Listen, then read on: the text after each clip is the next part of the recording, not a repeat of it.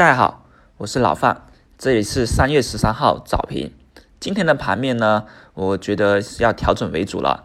首先我们看一下东方通讯这个票，昨天一度反弹，但今天的一个缺口啊，又是加速下跌，这就令得里面的资金啊，肯定是出台压力很大。那在这种强势股的一个调整压力出现的情况下面啊，资金的情绪就会被受影响。所以今天它如果被摁在跌停上面不松动的话，那会对于短线的资金情况来看就是偏利空的。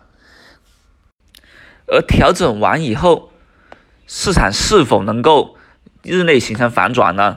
这还得看于当天的一些资金流入情况。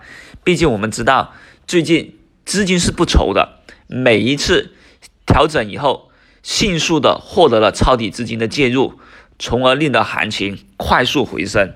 毕竟现在的市场啊，经常有一种冲高回落，然后呢，回落完以后，当天加速回升，因为抄底资金频繁介入，很多场外资金不断的跑步进场，听到一些消息，融资融券的资金啊，在不断的去冲到这个市场里面来啊，但这些数据呢？也令得啊一些银行被查，一些机构被查，因为他们啊借钱冲到股市里面来，这也是一五年的时候啊行情一度崩盘的原因啦。但是就是融资融券被查，然后导致了整个股市的水被抽掉，那这种抽水就等于是釜底抽薪一样，令得股市出现了回调。现在市场呢是涨停潮不断，成交量有持续的过万亿。这种氛围，当然啦，是很难在短期内遏制的。那资金也是处于一种疯狂活跃状态。我相信呢，全球啊，全中国人的人民的眼球啊，其实也是在纷纷的被吸引的。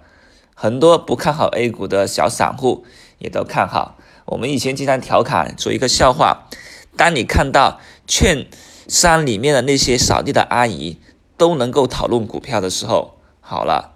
那个时候就意味着行情白热化到一定程度是要亏钱的时候了，因为机构啊，在思想跟行动上肯定是要以收割散户为主的，只不过机构他们的思想跟行动也会出现分化而已。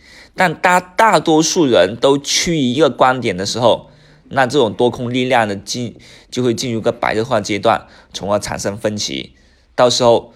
就不是说啊机构亏钱了，最终还是以散户亏钱为主的。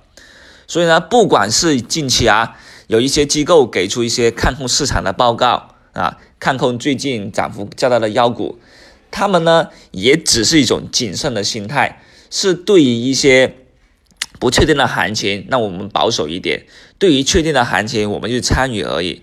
那什么叫不确定的行情呢？也就是说，像东方通信这种一样。已经是涨幅过大的，那你在这个高位进去参与，是不是就风险较大了？比如说昨天虽然这有跌停附近抄底的人，当天是成功了，但假如呢，他之前没仓位了，他昨天进去参与，今天一个跳空低开，是不是就被套了？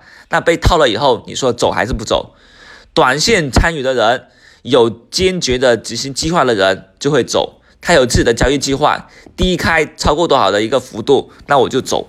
但没有这种操作计划的人呢，他被套了，想要加仓，一加仓，然后被主力引诱一下，做个反抽，哎，觉得我加仓成功了，好，拿着再加仓，结果再度一个跳空低开，就把加仓的部分的人又给套在里面，从而就形成一个无限循环，并且令这些人都不舍得走，慢慢的就变高位踏进，然后呢一路套牢了。这也是主力的骗线，去骗散户进去接筹码的一种手法。所以啊，市场分出市场出现分歧的时候呢，我们可以去找什么？可以去找一些新生的这种题材概念去玩，而不要呢在老妖里面啊继续去博弈。除非你真的是擅长在刀口上舔血的投资者了。而何谓新的题材呢？那本周我们一直强调的一个。啊，以闽江水电为主的，对吧？那个电力物联网，另外呢就是数字孪生，那数字孪生昨天跟朋友们也分析了一下，主要还是因为波音七三七啊这个坠机事件所引发的一个孪生概数字概念。那这都是有新资金在进入啊，有新的炒作的思路的，所以这些就是我们值得去参与的。比如说闽江水电今天敢不敢抄底？抄底的啊，肯定还怎么样？有的继续去参与，有的继续去玩的。所以我们的操作思路呢，就得时刻的跟随这个步伐，得时刻的踏准节奏了啊。所以我们今天聊的啊，数字孪生啊，我们去发掘一下。还有呢，电力物联网继续关注啊。